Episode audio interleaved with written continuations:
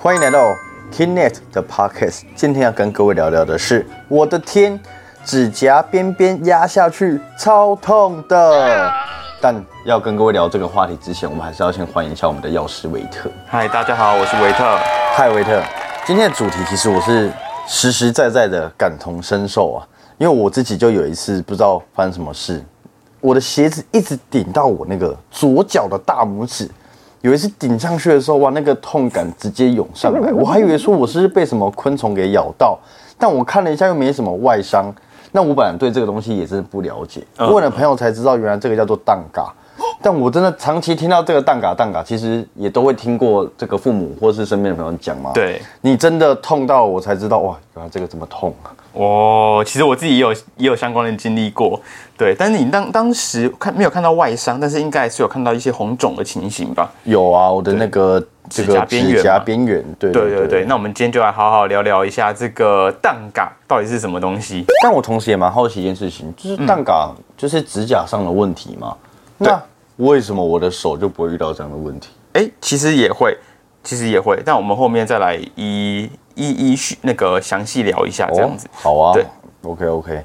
那维特，我朋友说这个蛋嘎其实就是说医学上所谓的甲沟炎，是这样说吗？呃，其实并不完全相同。甲沟炎有点像是蛋嘎后的一个症状。对，那其实，在医学上啊，我们这个蛋嘎，我们是称为叫做呃。铅甲镶嵌嵌入的嵌，嗯，指甲的甲，嗯，好，它是一个医学的比较专业的名词，这样子。那因为我们的脚指甲，呃，不止脚指甲，就我们的手指甲都是由这个硬的角质所组成嘛，嗯，那这个角质啊，它如果一般正常顺着这个甲床生长的话，它是会有一个曲度的，正常的曲度，那它就可以保护我们手指。的部分嘛，对，但当这个指甲的地方啊产生这个卷曲变形的情形，那这个指甲就有可能陷入到你的指腹、你的指指头肉里面嘛，那这个情形啊就有可能会导致这个铅甲，就是所谓荡嘎的情形发生了。那其实这个蛋嘎它又可以分成说是在指甲不同部位产生，我们有不同的这个医学上的名词啊。譬如在侧边的时候，我们就会说它是侧向的这个蛋嘎的情形，或是有可能会出现在末端，末端就是指甲最外外面的地方，也有可能出现在近端，也是指甲刚生成的那个地方。哦，不同的地方都都是的确有可能导致呃这个蛋嘎发生。不过最长的应该是最常见的还是在末端。末端，对对对。但我没有办法想象近端呢，近端也痛得太离谱了吧？就是它的可能在甲床生成的地方就已经出现一些异常了。对啊。所以在一开始长出来的时候，它可能就已经是卷曲形状、不规则形状，那有可能就会压迫到你的这个指手指的肉。那这个时候一样有可能会导致一些。呃，甲沟炎的情形发生。那刚刚有说嘛，就是呃，其实甲沟炎并不完全等于蛋嘎，就是它呃，它其实是蛋嘎后导致你这个手指头指肉地方发炎，嗯，甚至导致化脓等等的情形而产生的一个症状，我们就称之为甲沟炎。这样。哇，那甲沟炎是因为灰指甲而造成的吗？哦，其实这也是两个不同的疾病啊。嗯，对，灰指甲主要是因为霉菌感染指甲所导致的一个病变情形。对，那它很容易发生在脚指甲，为什么？因为我们脚可能就是穿着鞋子嘛，那长期就处在一个比较潮湿温暖的环境，那这个环境本身就比较有利于霉菌的生长。所以，当你今天脚接触到呃霉菌污染的时候，比如说你接触到一些动物啊或土壤。等等比较不干净的环境，然后你没有彻底的做清洗的话，就有可能导致霉菌的滋生。那如果滋生在这个指甲上的话，那就有可能会导致灰指甲的情形。哦，对，那这个灰指甲就是要避免的话，当然就是你要尽量避免共用一些拖鞋啊，就不要去穿一些公共的拖鞋，或者是你去公共澡堂的时候，也是要多留意啊，做做好这个呃清洁的情形。嗯，对对对。那灰指甲的话，它一些症状也跟这个甲沟炎不太一样，甲沟炎主要主要是指头旁边的肉发炎嘛。对啊。那灰指甲的话是比较出现在指甲表面的一个症状，哦，你的指甲表面可能会变白、变黄，甚至有可能出现变形、增厚，然后也有比较容易产生碎屑的情形。那照你这个逻辑，灰指甲基本会比较少出现在手部喽？对，它主要还是以脚部为主。哦。对，那灰指甲治疗。我们稍微聊一下。好啊那主要的话，因为它是霉菌感染嘛，那我们最直观的就是使用这个抗霉菌的药物。对，擦药，对，那哦，对你提到的擦药，是不是是就是市面上很常看到一些电视广告或者是一些呃广告，就是会说，哎，呃，就是什么几天有效治疗灰指甲，哦就是一些一一些医灰指甲的药膏嘛。有，嗯，对，那其实啊，在医医学上，我们最主要治疗灰指甲的呃主要方式还是透过口服的抗霉菌药物为主啦。嘿，因为你我刚刚有前面有提到灰指甲的症状，是不是会导致指甲增厚？那其实这个时候你在用这个外用的药膏，哦能够真正进入到指甲，进入到呃你的皮肤的这个量药量其实有限呢、哦所以呃一般如果使用外用药膏治疗灰指甲，可能会需要六到十二个月的时间才有办法完全的根治，嗯，而且治愈率也是蛮低的。对，那如果长时间没有没有复原、没有康复的话，其实基本上还是会会建议使用口服的药物做治疗啦，因为口服嘛，毕竟就是全身吸收嘛，那能够去作用到你的末端这个指甲的部位哦，那达到比较好的杀菌效果。这样，口服药物的治疗疗程大概。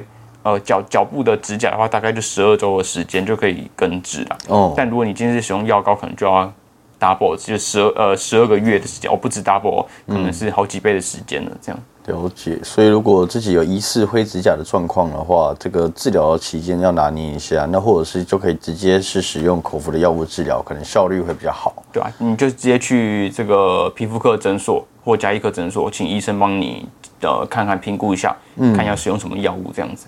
不过主流现在应该使用口服的药为主了。了解。那是什么原因会导致所谓的甲沟炎呢、OK，导致甲沟炎的原因主要有两个。第一个的话是指甲跟甲沟之间，呃，有伤口产生，那这个伤口就有可能导致病菌入侵，导致感染。哦哦，，那感染就会进一步引发发炎反应跟化脓的情形嘛。哦那第二个原因就是前面提到的这个氮嘎哦，它就是一个外物刺激导致发炎的情形。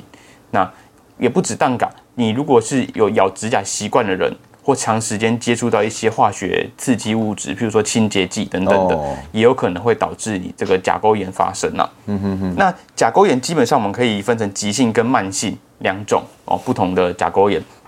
多数你发生多数的甲沟炎都是急性的甲沟炎啊。那急性的甲沟炎就是常发生在，譬如说你剪指甲的时候，剪到剪到有伤口哦，那这个伤口导致细菌感染这样子。那这种细菌感染主要会与你皮肤表皮存在本来我们身体存在的正常菌虫为主。哦，譬如说这个金黄色葡萄球菌啊、化脓性链球菌等等的。嗯哼，嘿，那如果今天你是因为咬指甲导致的甲沟炎，那有可能会有一些口腔细菌的感染啦、对，那主要就是以皮肤表面的菌株为主。那如果是慢性甲沟炎的话，那有可能就有其他菌株的感染了，包括这个念珠菌啊、表皮菌啊、霉菌啊，都有可能是它的致病细菌这样子。对，那慢性甲沟炎基本上就是急性甲沟炎，你没有根治，然后变成一个慢性的问题，我们就称之为慢性甲沟炎啦。嗯，对。好，那呃甲沟炎症状部分的话，呃，基本上可以观察到你这个甲沟旁边有红肿热痛的情形，嗯，然后有可能会化脓。那如果这个脓没有呃比较比较严重的话，没有适当的引流，有可能会蔓延到指甲的下方，哎呦，就造成这个指甲的变形啊。对，OK，哎、所以那个化脓是真的会很多、你有看过吗？呃，看依据你感染的情形跟治疗的时间有会有所差异。你如果及时治疗的话，那可以就是抑制细菌的增生嘛，那化脓可能就会减少，那有可能会可以自行吸收掉。但如果今天感染的情形比较严重，化脓化脓的反应比较比较多的话，哦，那这样子就的确有可能会需要做外科，科就是把那个伤口化开，引流出来，对，然后再消毒跟爆炸这样子。那如果我本身就是已经甲沟炎了，就是所谓的蛋嘎，那我是可以自己剪指甲的吗？那如果可以的话，我怎么剪可能会比较理想？哦其实是可以可以剪指甲的啦。如果你今天不是一些前面提到的这个嵌甲，就是指甲变形的问题的话，基本上你自己剪指甲是没有问题的。只是剪指甲的时候还是要留意啦。基本上会建议，呃，有些人会觉得，哎，剪成圆形的比较好看嘛，哎、不是吗？就是哎有一个弧度，好像比较好看，而且比较不会有刺刺的感觉。而且我自己也觉得剪成弧度，我的脚比较不会痛啊。哦，其实最建议的方式还是平修，就是把你这个指甲凸出来的地方水平的修掉就好。那旁边会凸有一些有棱有角的地方，就用一些锉刀把它稍微修饰一下下这样子。哦，对，因为如果有直接剪成有弧度形状的话，变成说你的两侧有可能会剪得太深，太深的话就有可能不小心剪剪到伤口哦，或者是呃可能会呃让一些指甲还在生长的地方露出来，那这个地方的话就比较容易造成感染的情形了。嗯，对，那再来就是说，呃，除了剪指甲要留意之外，平时也要避免穿一些比较不合脚或者是比较不舒适的鞋子，譬如说高跟鞋啊、勃肯鞋等等的。然后也要避免像你一开始提到的，呃，有撞击的动作，因为撞击有可能会导致伤口产生，就会进一步引发感染的情形发生。这样，明白。对。那如果说就是已经有荡嘎的情形的话，可以建议改穿这个五指袜了。会比较让你的脚比较舒适，避免一直摩擦这样子。其实我觉得五指袜算是一个现代人非常可以尝试去穿的对啊。其实也是蛮舒服的。对，因为而且我记得，包括香港脚的预防，在五指袜也是有一定的效果在。没错，没错。OK，因为它就是让你的脚比较能够透气通风嘛。对那刚刚提到香港脚，哎，刚刚提到的灰指甲，还有嗯，刚刚说的香港脚，其实都是霉菌感染的情形啊。女生也会得香港脚。呃，会啊，会啊，香港脚其实没有分性别。哦，对，OK。那像所谓的蛋嘎甲沟炎啊，它是会反复发作的吗？哦，的确有可能会反复发作，尤其是今天你如果是甲沟炎，呃，因为甲沟炎就是导致你边边有一点发炎嘛。那这个发炎啊，如果因为我们组织想要去修复它，修复它的过程中就可能会生成一些肉芽组织。那这个肉芽组织一旦生成，它反而会导致这个伤口比较没有办法愈合，然后也有可能比较容易导致反复甲沟炎的情形发生。所以的确，甲沟炎如果没有做好事后处置的话，还是还是有可能会反复发作的。那如果今天已经生成肉芽组织的话，就是你的这个指甲边缘的肉有凸起来的话，那就有可能会需要到这个皮肤科诊所做一下液态液态氮的治疗或电烧的情形，把这个肉芽组织剔除掉，这样子哦，对，明白。会让指甲比较好愈合，比较好生长，长成它正常应该要覆盖的这个形状，这样。哦，OK OK。那一般在医疗是不是医疗院所是不是都会有就是提供拔指甲的方式来治疗甲沟炎啊？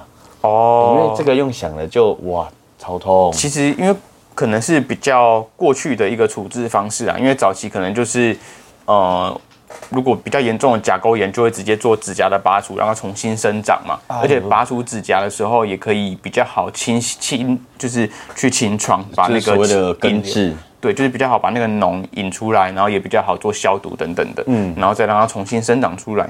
对，但其实现阶段就是现在医疗上其实有很多治疗的方式可以做选择了啦，你就是说矫正器吗？对，就是有一些指甲，如果你今天是指甲长的形状比较不 OK，就是容易导致甲沟炎，比较容易内内生的话，哦，那就可以透过一些矫正器来矫正你的指甲生长的方向。矫正器的效果好吗？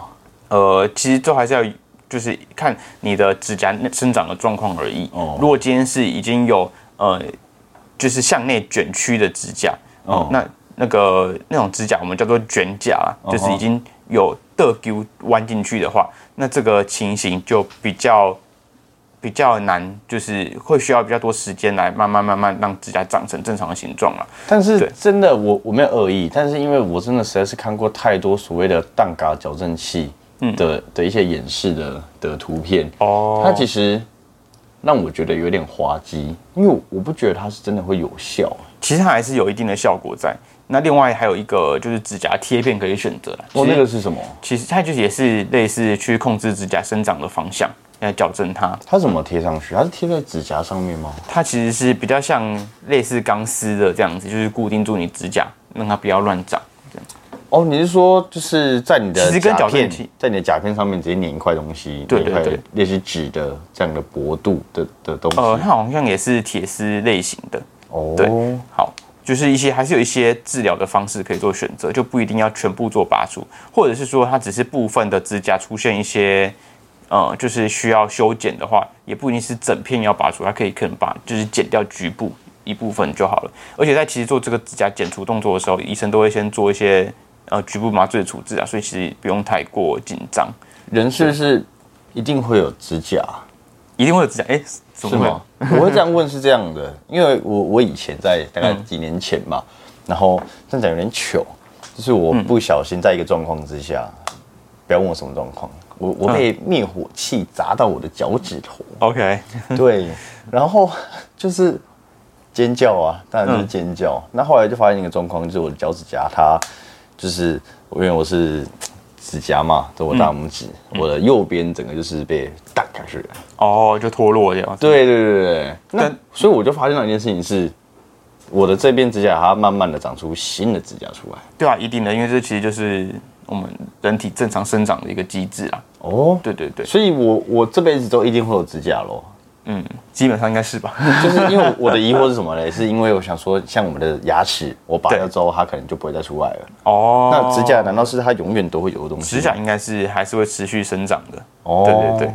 而且我跟你说，那个蛮有趣的，就跟大家分享一下我的脚指甲目前状况。它是，嗯它是这样，就是它后来就是这片没了嘛，对，所以它这边长出新的之后，我现在每次剪指甲是分两边剪，哦，它其实就是没它没有办法融合，就是它已经没有办法 mix 在一起了。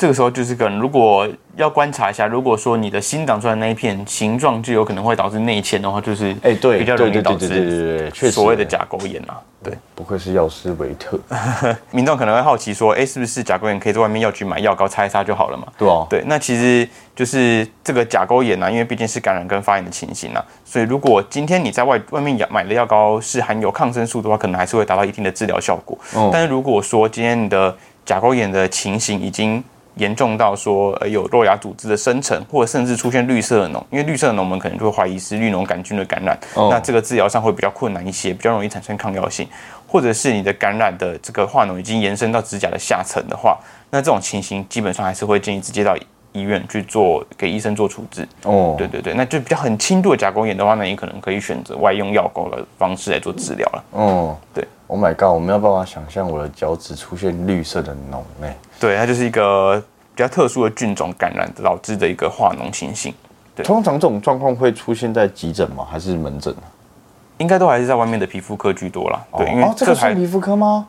对，这基本上算皮肤科的。我以为这个算外。科哎、呃，外科也是有啊，如果到引流的话，还是外科相有有相关这样子。哦，对，但是因为这个毕竟甲沟炎的疼痛不至于疼，就是立即有致命的危险嘛，哦所以大部分都是还在一般外面的诊所就能够做处置。哦，了解了解。所以各位听众，如果你有遇到不知道自己是不是甲沟炎的状况，那或者是听完我们这一集的内容，发现嗯好像有点像甲沟炎的状况，就是所谓的蛋嘎，那就立刻到我们的药局，或是到我们的皮肤科对，基本上直接去皮肤科就哦 OK。，对，其实到皮肤科比较快啊。那因为医生可以当机立断去决定你的治疗方式嘛。对，那就可以去选择说你是要使用药膏，或者是你要直接口服。那刚刚维特有提到嘛，其实你们是用口服的效果会比较好一些。哎，刚提到口服的话，其实是灰指甲的部分哦，不是甲沟炎。哦，对对对，这边更正一下。谢谢各位这集的收听。那如果你自己有任何的疑虑的话，不管是蛋嘎还是你的灰指甲的问题，就立刻去门诊去了解一下自己的状况。让我们好好期待我们下一集的内容。各位，拜拜。拜拜。感谢各位听众的收听，未来还会持续更新更多的健康知识，可以点击资讯栏的连接到 Kinet 的官方网站，里面有更详细的健康内容及新闻，或是到我们的脸书、IG、TikTok follow 我们，不要错过各种活动内容喽，拜拜。